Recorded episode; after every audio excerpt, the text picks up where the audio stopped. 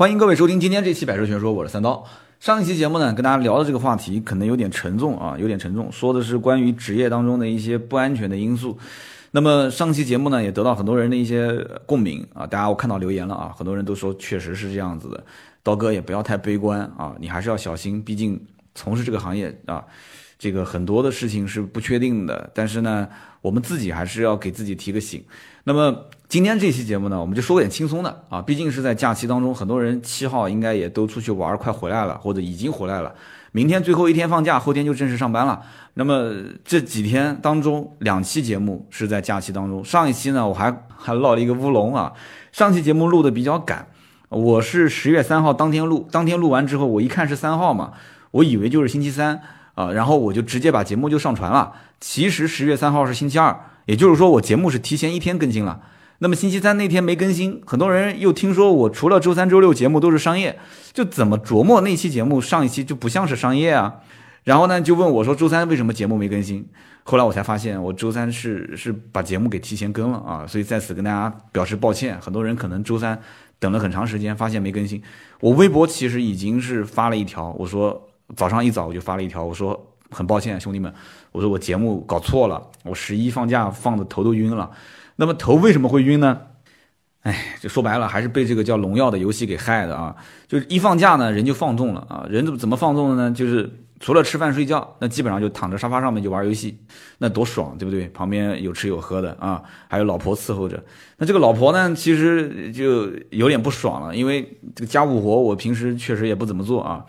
那么他呢，就看着我这种状态，他就觉得，他就回想起了当年啊，她怀孕的时候啊。说实话，我我在她怀孕的时候，确实也没做太多事情，因为那个时候家里面也有人啊，有父母啊，都是在帮忙。然后我呢，就适当的就是做那么一点点小小的啊，这一点付出。说实话，这付出是有点少，但是呢。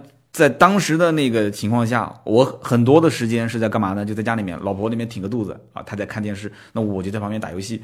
那时候在玩什么呢？那时候在玩撸啊撸，很多人应该知道这个游戏吧？英雄联盟。所以我老婆现在知道了这个游戏其实是跟英雄联盟差不多的一个一个一个一个手游，她当时就很担心啊，我再像当年那样沉迷于玩英雄联盟，天天拿着手机玩。所以呢，我个人觉得，真的就这个游戏真的就像一个毒药一样。它让人上瘾，那么我现在说把它卸了，我就卸了。我卸完之后，啊，不知道能保持多长时间啊。但是我现在是找一些其他的事情来来分散注意力，因为真的这个太耗时间了，相当耗时间。为什么耗时间呢？有人讲说，哎，这个游戏不就是十多分钟就打一局吗？我一开始也是这么认为的。我觉得这个游戏其实哇，真的节奏非常快。你像我们以前在玩这个英雄联盟的时候，那基本上都是二三十分钟，甚至更长。那这个游戏基本上打得快的话，可能七分钟对面就投了啊，六六分钟就可以投票啊。那么我觉得总认为那一个顺风顺水的一局打完之后，可能也就十分钟多一点。哎呦，反正时间时间还早，先玩一会儿吧。就反正今天晚上才七点，就玩一会儿吧。啊，七点八点，你可能吃完饭的时候拿着手机在那边玩，就觉得说玩个两局差不多了。但是最后等你眼睛一抬，头一抬，发现已经是晚上十一点多，老婆孩子都已经睡觉了。就是经常会出现这种状态。我现在可以说它是个很害人的一个游戏啊。那么还有一个就是消费，就是花钱。这个游戏花钱真的是让人就是不知不觉的投入啊。那我还算好，我其实我看了一下，在我身边人当中，我算花的也算比较多了。我不知道大家有没有花的特别多的，因为有一天我无意之中我看到有一个人的皮肤啊，那个人皮肤是限量版的。呃，是叫贵族限量。然后后来我查了一下，我都不知道什么叫贵族限量。我自己就是贵族，我都不知道什么是贵族限量。我查了一下，发现贵族限量版，它这个皮肤是到了 VIP 六级啊，就是贵族六级。那么我一看我自己那个时候是 VIP 四，然后我查了一下 VIP 四级，我也有一个贵族限量版的皮肤。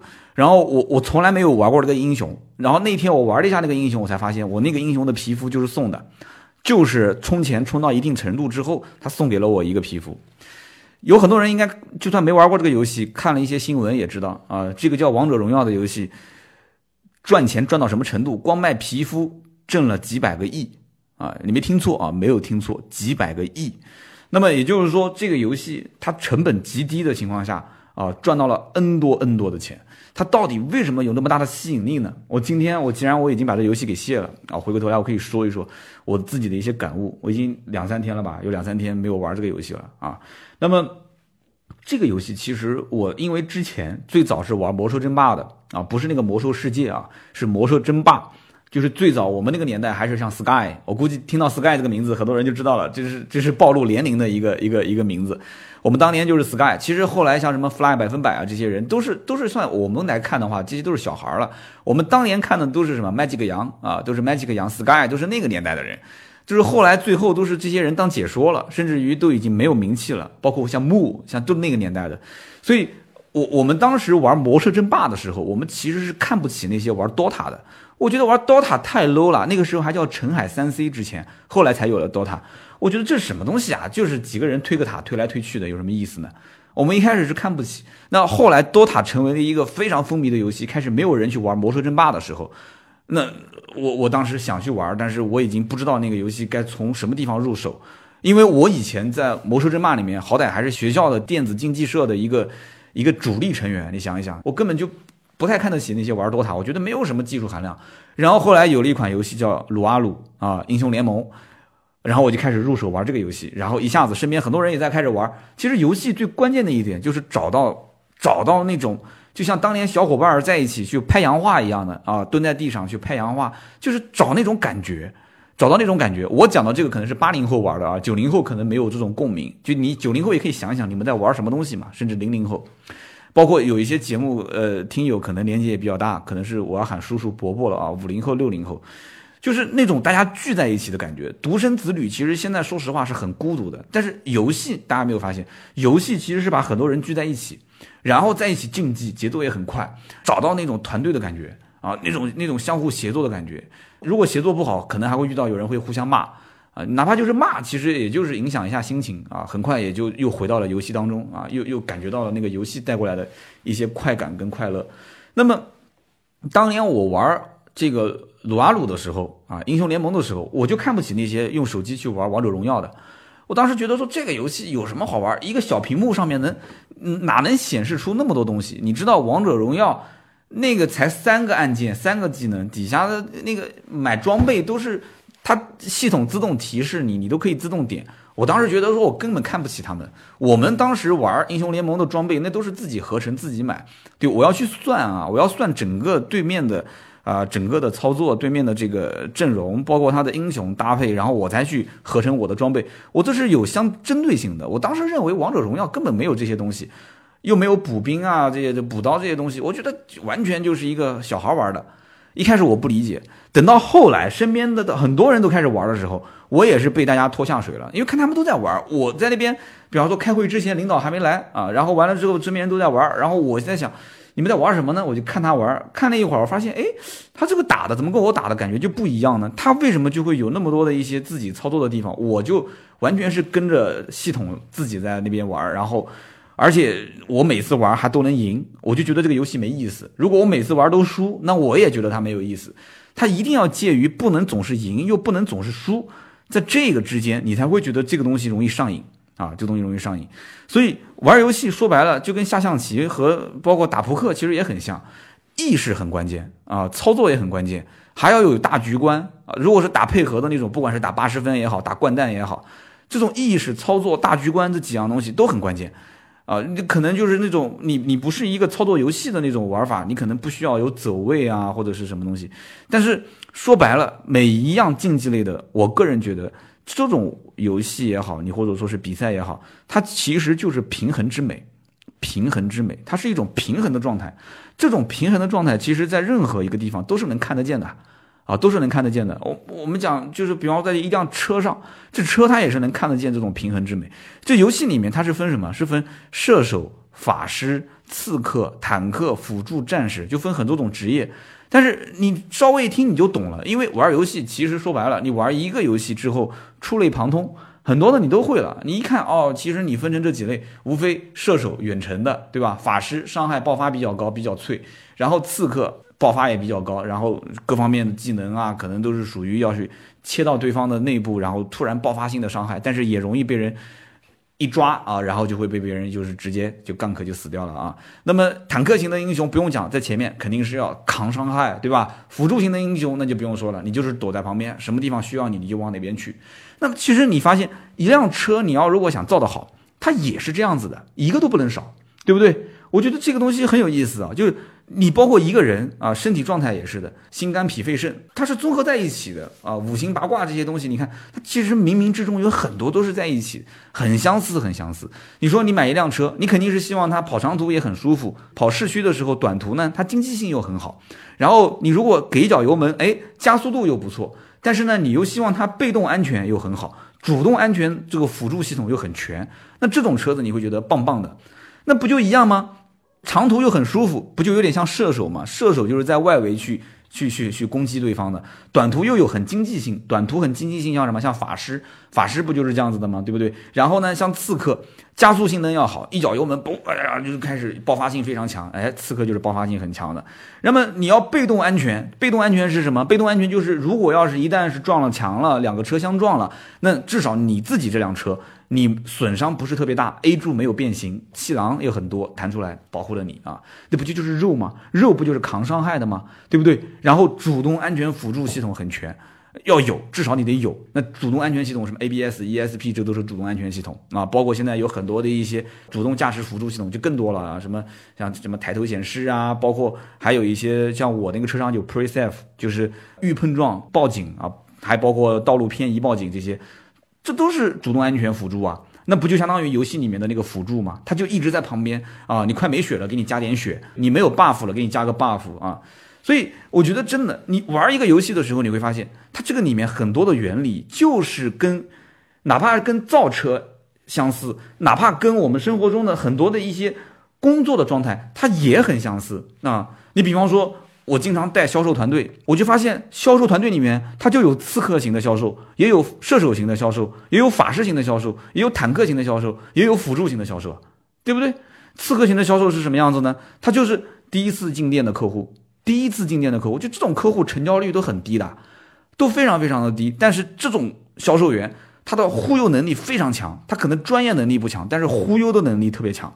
哦，三下五除二，又是大哥、大姐、哥、叔、姐、伯，甚至就就差喊亲爹了，喊爸爸了啊！然后就跟他们套近乎啊，各种扯，各种聊。但是他的目的性非常强，目的性非常强，不是跟你去闲聊天，我是让你今天要交钱、交定金的。啊，就告诉你，今天你要出了这个门，你订这个车，你肯定不会后悔啊！你肯定价格不高。你如果出了这个门，你没有订这个车，你会后悔，而且你甚至于将来你有可能会买到一个并不是你真正想要的车。我今天给你推荐这个车，就是适合你的车。你本身出来看车就是要买车，你要买车，你今天来了，你干嘛不定呢？对不对？错过这个机会，过了这个村没有这个店。当然了，我这个忽悠能力还不算强，还不算强。刺客型的销售我见过，那真的是比我强十倍、百倍的都有啊。所以这种刺客型的销售呢，他的一次进店客户的这种我们叫逮兔子啊，这个逮兔子的成交率非常非常高，他非常会忽悠，但是呢，满嘴放炮啊，满嘴放炮，他也是一个经常会捣蛋的一个销售，也就是说经常会需要领导帮他去擦屁股的一个销售。啊，我说的稍微不干净一点，就是他经常会捅娄子，他满嘴放炮，他为了这个能。一次性成交的客户这个概率比较高，他就经常会承诺一些，啊，最后他说我没有承诺给客户的东西，他会在语言上、文字上做一些小聪明，就比方说这个明明是没有送保养这件事情，他会说啊，我跟我们领导申请，没事，你先定，定了我再帮你想办法。那我帮你想办法，我帮你跟领导申请，你不用担心，你先定。那作为客户来讲，你就是承诺我送了我保养了，就这么简单。就这么简单，而且你跟我套近乎，你最后又是哥又是姐的，你让我订了车了，那对不起，我最后就要跟你要。他最后说，领导，我我当时没承诺，我没有，我当时没没有说，那最后怎么办？客户那边吵架闹啊，各种闹翻了啊，业绩还是算他的，但最后擦屁股是我的，这就是刺客型的英雄。游戏里面也是这样啊。一场游戏，你只要是玩过王者荣耀都知道，如果有刺客的话，刺客如果发挥失常，那基本上整盘就基本就挂了。如果射手型英雄再不顶上来的话，就是不太会玩的话，那基本上就百分之九十九是要挂。刺客是可以带领节奏的啊，可以直接 carry 全场的，如果发挥的好。所以说，你想销售团队里面如果有一个刺客型的，那基本上他这个月逮兔子一逮一个准啊，逮个十只八只兔子，那基本上就跟你像刺客一上来七八个人头都是你刺客发育的非常好，那那那这局基本上我们就躺着赢了，是不是？那我们刚刚就提到了射手型的，那射手型是什么样的销售呢？说白了，射手型我感觉啊，它就是像每一个团队里面的销冠啊，他的他的这个成长性非常好，非常适合就是在整个的团队里面去。成为中流砥柱啊！成为中流砥柱，每一个销售团队里面都有这样的人。我以前就是我们领导当中的射手型的销售。射手型的销售是什么？就是他需要装备，他需要装备去激励他。装备是什么东西呢？我个人认为啊，装备就是销售政策的刺激。像我们这种射手型的销售，我就是属于啊，就是我我我很容易就是成为一个公司的销售冠军，一个团队的销售冠军。可是如果公司的销售政策，它不是能刺激我的话，那对不起，我可能这个月的业绩不会特别强。射手是特别依赖装备的啊，装备打不出来的话，那对不起，你你这个射手你发育的不好，那你到后期你根本就没有伤害。那我如果没有一个好的销售政策刺激我啊，辅助我的话，那对不起，我根本一点动力都没有，我的技能根本发挥不出来啊。这就是射手型的。那法师型销售，我认为是什么呢？我认为是属于那种就是意识非常的好。很稳的那些老销售，什么叫做意识很好、很稳呢？其实说白了就是这些老销售员，他们比较擅长于经营自己的老客户，啊，老客户的转介绍率非常高。你看这个老销售员，好像平时不怎么花力气去接待新客户，好像又不怎么啊去打那些太多的营销电话，可是他的业绩就一直保持非常不错的一个状态，也不是销冠，但是也不算差。就像那些法师一样，法师你感觉好像他在团队里面没有起到什么作用，可是你最后一看整个的对面的输出伤害的数据，法师是一个输出非常非常大的一个一个一个角色，哎，你就觉得他本身是没什么存在感，可是他就是一个主力输出型法师，我觉得就是一个销售团队当中的这种就是。非常稳健的这种老销售，擅长于电话营销、老客户转介绍的营销。那么还有这种坦克型的销售是什么呢？坦克型说白了是什么？他就是攻击力不强，攻击力不强，但是呢，他勤勤恳恳啊，他的业绩呢勉强在及格线的上下，但是呢，他遵守规定，情商又不是特别高。这种我相信很多公司只要是销售公司肯定会有。啊，就是属于你只要规定他几点钟去开会，那么这个人基本上一般都是最早到啊，或者是比较早到会议室，然后坐在那个地方老老实实拿个笔记本等着领导，领导来了跟你点头哈腰的这种，这种人本身其实他业绩很一般啊，你你可能也很清楚，你作为领导来讲，你会觉得这种人呢，你骂也骂不起来，打也不好打，对不对？他本身就是属于那个业绩也还。不算特别差，也就及格线上下。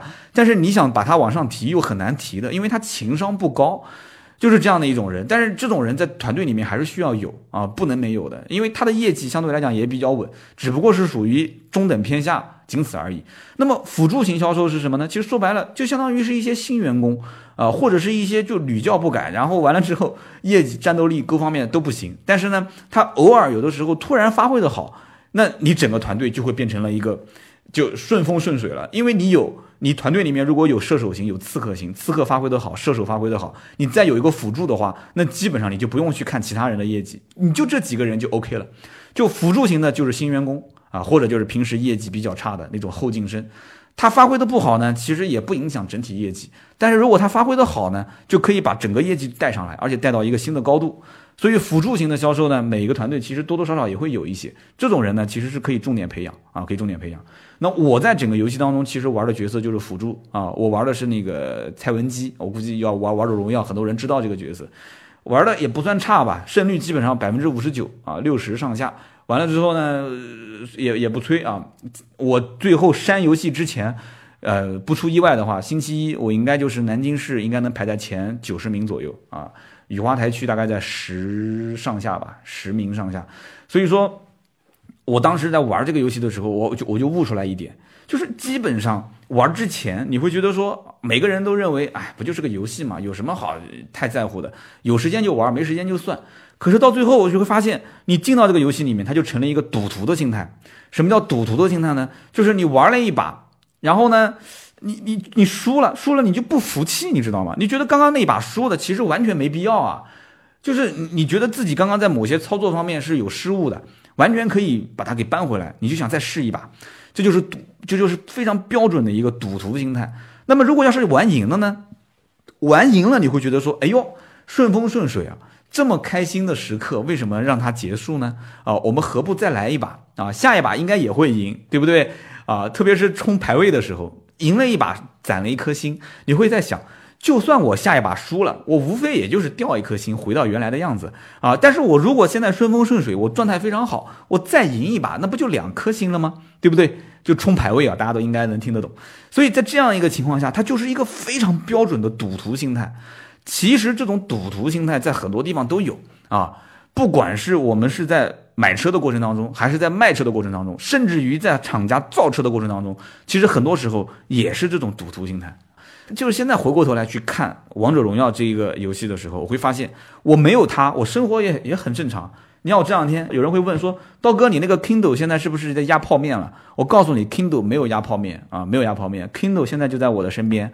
我停止了《王者荣耀》之后，我就开始翻开了我的 Kindle 啊，我开始去看之前没看完的啊 高晓松的《渔阳野史》。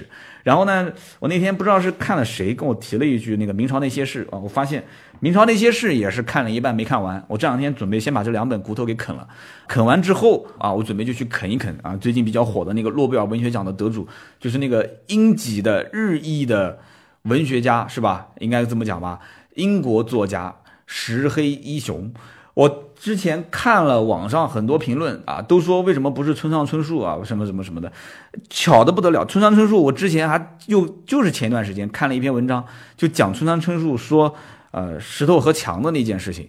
实话讲，就很多的一些写这些文章的人啊，文学巨巨匠吧，应该这么讲，他们其实，呃，怎么说呢，在很多一件事情方面，他用那些轻描淡写的语言，其实最后。是写出了很多一些我们平时生活当中感觉好像很有道理，而且这个道理是很显而易见，却我们又没有把握住的这些事情。他把它用一些很简单的一些事情，把它给呃由浅入深的，把它一点一点的给写出来。说实话，我我说不太清楚这里面的一些具体的写作手法，因为本身我写文章写的非常烂啊。可是我比较喜欢去接触一些不同的东西。那么今天我们从游戏这个角度，我们在聊，刚刚又讲到说，哎，我我现在不玩游戏了，我后面想看看这些书。其实平时看的也不算少，包括汽车圈里面的很多同行的文章也好，视频也好，看的都不少。可是我就发现这里面其实说白了也是缺乏一种平衡性。缺乏一种平衡性，其实大家需要看到的东西是一种平衡之美。很多的一些汽车媒体也好，自媒体也好，它其实没有平衡之美。它其实讲究的是什么？有的人就是爆发式的，就上来我就要特别火，我要火得一塌糊涂，我要立马放卫星，一下子就是一步登天。那么这就属于刺客型的嘛？那么你一步登天，那所有人都知道你了，都看到你了，你的优点可以被放大，可是你的缺点也可以被放大。那么你像有一些，就像我我的节目在 B 站，很多人讲说，哎，说这个节目是属于挺好看，可是又不火的系列。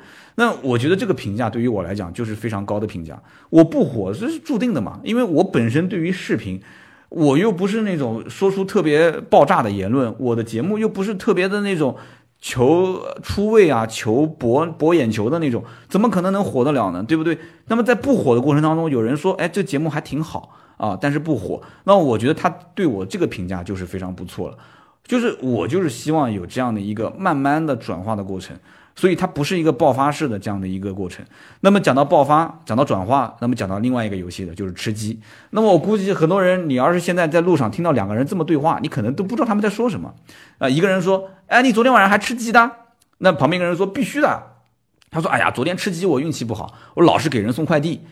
呃，你你可能听得旁旁边这两个人讲这两句话，你会觉得很奇怪。你昨天晚上还吃鸡啊？那吃鸡就吃鸡呗，有什么好问的？那这个人说啊，我昨天运气不好，必须的啊，这讲必须的嘛，就是昨天晚上吃鸡的，对吧？那我运气不好，我老是给人送快递，你会觉得说，那这个人这什么意思啊？两个送快递的在一起聊天吗？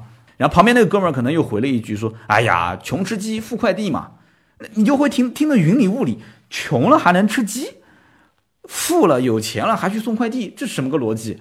啊，然后这哥们儿又回了一句说：“哎，我昨天还行啊，我昨天吃了两次鸡，但是呢，有一把啊，我是落地成盒。这个时候你又听不懂了，吃鸡就吃鸡，什么叫昨天还行，吃了两次鸡？什么叫落地成盒？所以这个都是游戏里面的一些术语，而且现在网上都是这个段子啊，很多都是特别多。然后旁边那个人可能又讲说：，哎呦，我的乖，我昨天不在状态啊，我昨天有一把手气不错啊，我舔包舔了一把狙，但是呢，最后，哎，我还是反正没拿到名次。”那你可能又听不懂了，什么叫舔包？舔包舔了一把狙啊，呃，其实这是讲什么呢？我今天跟大家说一下，其实这就是一个游戏，叫做《绝地求生》。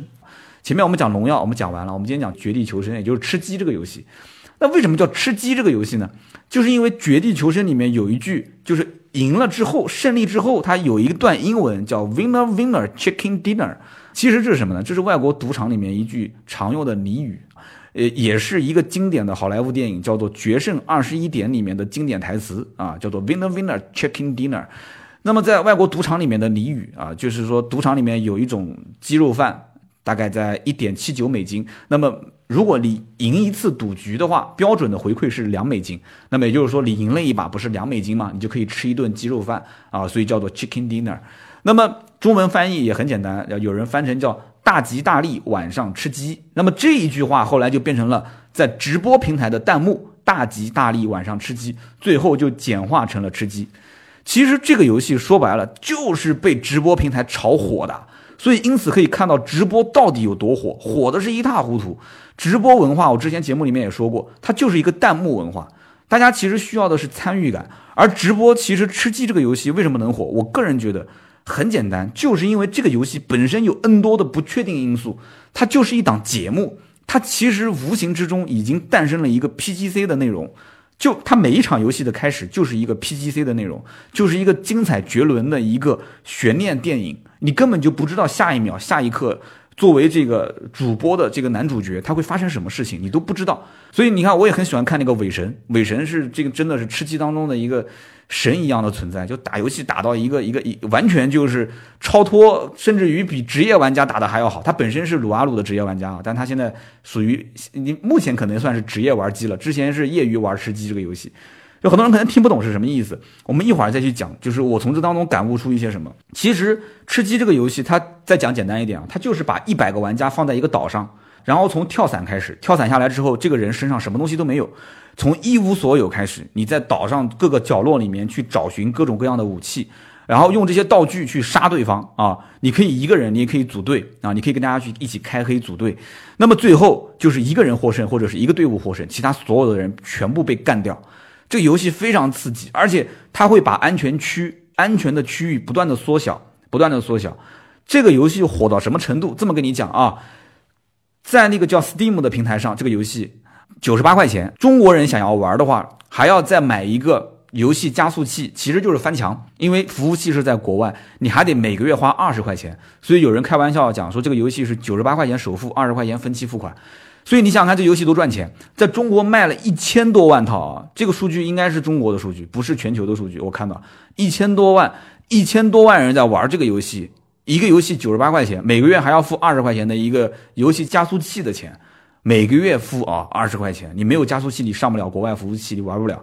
所以因此可见，呀，很多人你想在这上面去玩是什么样的一种感觉？就这个游戏已经火到什么程度了？大家知道这个 DOTA 二这个游戏很火，DOTA 二，DOTA 二同时在线人数最高是一百二十九万一千三百二十八。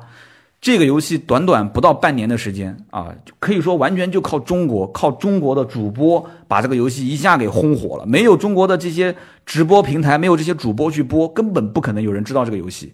一百三十多万人同时在线，已经打破了 DOTA 二的这个在线人数，火到什么程度？什么王思聪啦、鹿晗啊、陈赫啊这些。这些明星都在上面玩啊！前段时间不是鹿晗在网上凌晨一点玩游戏，一直玩到凌晨五点嘛？几十万人在线看，甚至很多老外为了能想打好这个游戏，开始学中文啊？为什么呢？因为上面的中国人玩的是最好的啊，都开始学中文了。但是我当时看到这个游戏之后，我第一个反应是什么呢？其实这个游戏我感觉不就是当年日本电影《大逃杀》的一个翻版吗？就大逃杀，把每个人的脖子上面装装一个那个自动引爆的那个那个那个颈子上的那个项圈。然后发配到一个岛上，一帮同学在一起互相杀，就那个学校也很变态，就必须得互相杀，杀到最后只能留一个人。这个电影应该在国内是不给上映的，也只有在日本这么变态的一个国家才会去想出这样的一部电影。但是这个电影真的很好看，而且很刺激。所以当时我讲这个话，你们可能认为我吹牛逼。当时我就跟我身边的朋友讲，我说其实这个就是一个游戏啊。我当时认为像什么 PlayStation 啊，或者是像任天堂，有可能会把它变成一个游戏。我不知道后来有没有变，但是最后。两千年上映的大逃杀，二零一七年，十七年之后，在中国的土地上竟然就火了这么一个游戏，啊，叫做绝地求生，现在叫吃鸡。所以从这个游戏我就感觉到什么呢？首先第一个就是，现在很多的一些厂商会认为说。啊，我们现在其实我我们要了解年轻人，我们品牌要年轻化。年轻到底是什么？你要想到这一点。现在整个年轻人需要的是什么？他在所有的时间成本的投入上，包括就是他的金钱的投入上，他要的是什么？他要的那种刺激感，或者说他要的那种有很多人在一起玩的那种团队的氛围，这才是最关键的。而且在这个里面，你给他创造一个相对来讲也比较公平的一个竞技的环境。然后呢？你像我们，其实我现在不玩这个游戏啊。我在看那个直播的过程当中，我觉得我也有很深的一种代入感。就这个是我觉得是是是我现在能体会到的，这个吃鸡游戏能给人带来的那种，不管你是玩也好，还是看别人玩也好，那种新鲜感，还有那种紧张刺激的感觉。其实这两年汽车厂商一直在找寻，就是未来的那个入口，未来的消费者，就年轻人，他到底想要什么东西？你想想看，人家愿意花四五千块钱在吃鸡里面买一个仅仅作为装饰的一个道具啊，包括你像我这样的人，我买一个皮肤，买个王者荣耀的皮肤，可能也就花个二三十块钱，这二三十块钱可能不算多，可是我我买一个不多，我买了十个皮肤，我买了几个英雄，我每一个英雄玩的稍微顺手一点，我觉得挺不错的。我希望今后我经常玩这个英雄，我就觉得我应该给他买一个皮肤。这个皮肤只给它增加一点点的属性，完全不影响这个游戏的平衡啊！包括吃鸡里面的这个也是一样的啊！这个道具你花个几千块钱，鹿晗不是买了一个那个像口罩一样的几千块钱限量版，但那个东西它不影响整个游戏的平衡性，但是呢又很特别，跟别人不一样啊，跟别人不一样，所以这就是个性化。那么在汽车消费里面，我发现其实很多人在将来他消费的车辆。不希望自己千篇一律，他希望个性化，个性化才是一个能主动激发客户去消费的一个模式，啊！而且你让大家如果有一种竞技性，甚至于开在路上有一种攀比心，那不就相当于在玩游戏的时候互相看到对方，哎，你有个皮肤，哎，我没有皮肤，哎，你的这个这个这个。这个这个就是装饰，好像很很有意思。可是我没有，我明天也去买一个。在能消费起的情况下，我觉得其实大众消费在这种情况下能被激发出来。现在按我个人来看，从消费的角度来说，4S 店的目前的销售模式就是一种最愚蠢的销售模式，蠢的简直是我觉得已经是没有任何形容词可以去形容了。就是各种强制、强制、强制买装潢，强制买保险，强制买贷款啊，贷款手续费，然后还要收，还要收服务费、出库费，这就是已经根本没有任何钱赚的情况下，然后我我车子是亏钱的，怎么办？我要用这个去弥补，我要用那个去弥补，甚至明目张胆的就用这些钱，就告诉你这就是我的利润，我就是补我亏的钱了。你这种游戏玩法，我觉得就是蠢的不像样了。对不对？那你回头看一看，在什么样的情况下，大家是自发的愿意去消费呢？我觉得改装车的这个环境里面，就有点像在玩游戏。改装，很多人本身就把它当成是个游戏，是个爱好。所以你看，改装车的这一些年轻人，他们不管是改排气，还是改什么这个内装，内装包括你像阿坎塔尔的这种翻毛皮的顶啊，或者是改运动式方向盘啊，或者改避震、改悬挂、改黑拉 flash 的这种低趴啊，他觉得我就是很特别，我就跟你们不一样。我要的就是这种，我花钱我消费，对不对？我觉得我花这么多钱值，你认为不值？你当你说将来二手车卖更不值钱，那是你的事。我要的是什么？是一种态度。可是 4S 店就不能造就这样的一种态度，对不对？以后的年轻人的消费，消费的是什么？是一种态度。什么中国有嘻哈那些人哇，现在突然就很火了。哎，为什么很火？他就是现在满足了很多的一些九零后、零零后，包括像我们八零后。其实我也是很喜欢那种有态度的人。那你能不能开一辆有态度的车呢？对不起，现在你看路上，现在你看路上有态度的车也仅仅就是那些所谓的小众车型啊，就是可能我买了一辆阿尔法罗密欧，哎，我是一个有态度的人，我买了一辆有态度的车，哎，或者你买了一辆可能更小众的一些车，那你说我，你像我之前说的那个阿巴特，我是个有态度的人，我买了一辆有态度的车，可是你要知道。当一个量化的产品、标准化的产品、商品化，就是已经品牌服务各方面都完全一致的情况下，你想在这里面去挣大钱，不可能，利润越来越薄，到最后亏损，这是必然经历的一个趋势。所以你现在要分析说未来汽车行业怎么去挣钱。现在不是挂动不动厂商想做两个爆款，你车子是可以做爆款。啊，你产能可以不足，你也可以用这个借口去加价。你说我产能不足，但是我车是爆款，我现在加钱，对不对？我要加你两万三万，这只是一时的。包括这种汽车的单一的授权经销制度，虽然说呃法律法规现在规定说啊都可以敞开来卖，但是其实还是 4S 店特许经营制。在这种情况下。就以这种非常愚蠢的形式来消费，强制大家去买买买车上的装饰内装，才能把价格做得更便宜。用这种自欺欺人的形式去销售，我觉得就是很扯。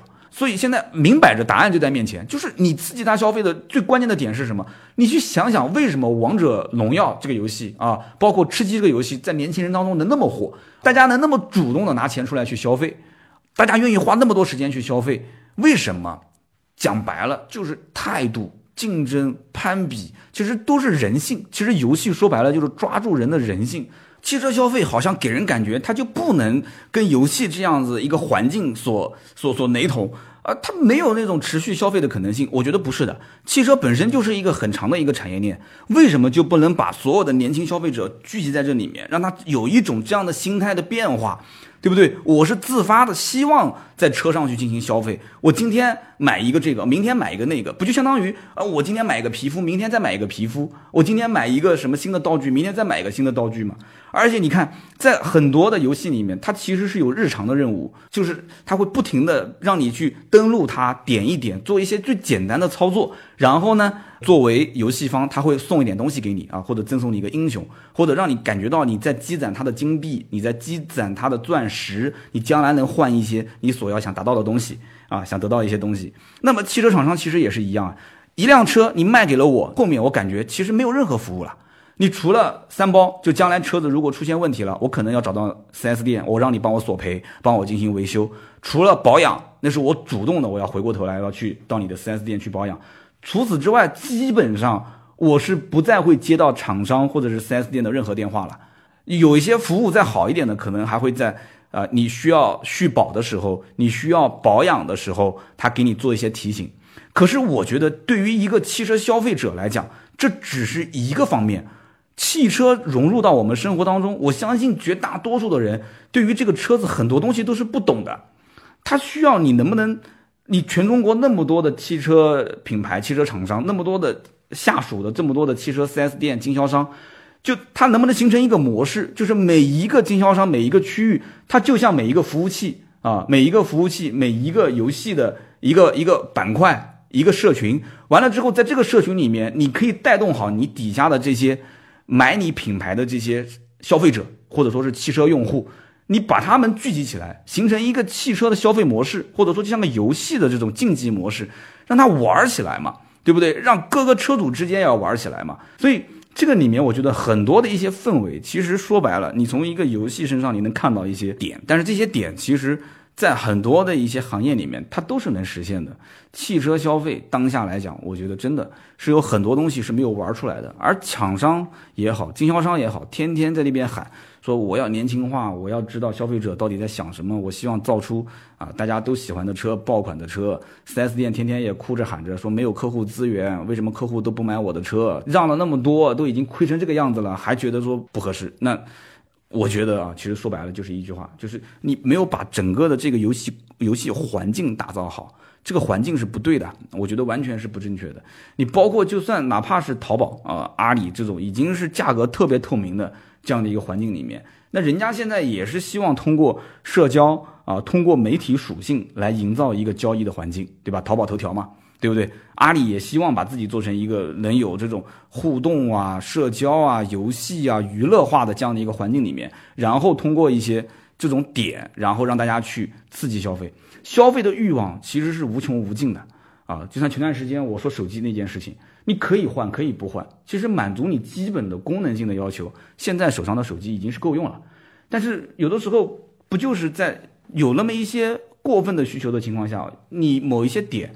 像 Mate 十马上要上市了，苹果的 X 这个新闻一出来，各种强悍，各种更新换代，未来的趋势，就你会感觉到你好像不消费，你就被这个时代甩在了后面，对吧？这个钱也不是说就差那么一点，可是你花这个钱出去，你你从工具角度来讲的话，是有点不值啊。你毕竟一台手机那么贵，可是你要从这个当下时代来讲的话，及时行乐，活在当下这种角度来看的话，你都不知道明天，对不对？日子会怎么样，对吧？明天你说会遇到什么样的事情，那你不如钱花出去，这只是换一种方式陪伴在你身边嘛。你要这么解释，那也对。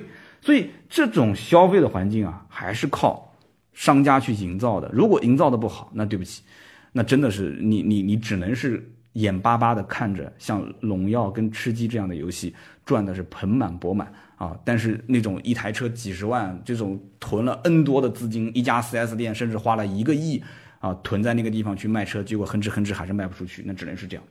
今天这期节目呢，其实跟大家聊的可能有点跑偏啊，就从荣耀跟吃鸡这两个游戏带给我的一些小小的启示，跟汽车销售啊，跟汽车的这种。反正大的环境相关的一些事情说的呢，我估计有些人可能也觉得有跑偏。我自己呢，说实话，逻辑条理也不是特别的，你知道的。我说事情一般都是跳来跳去啊，都不是那么很很线性，多多见谅啊，多多见谅。毕竟是十一的一期节目啊，大家轻松就好，听得开心就好。当然了，听到最后呢都是老铁，感谢大家支持我的节目。那么更多原创内容呢，或者换句话讲，你要如果想看我的视频啊，包括我们的平时有些直播。甚至于我们每一天一篇这种原创的图文的话啊，大家可以上我们的微博或者是微信搜索“百车全说”。那么好，今天这期节目呢就到这里，我们下一期接着聊，拜拜。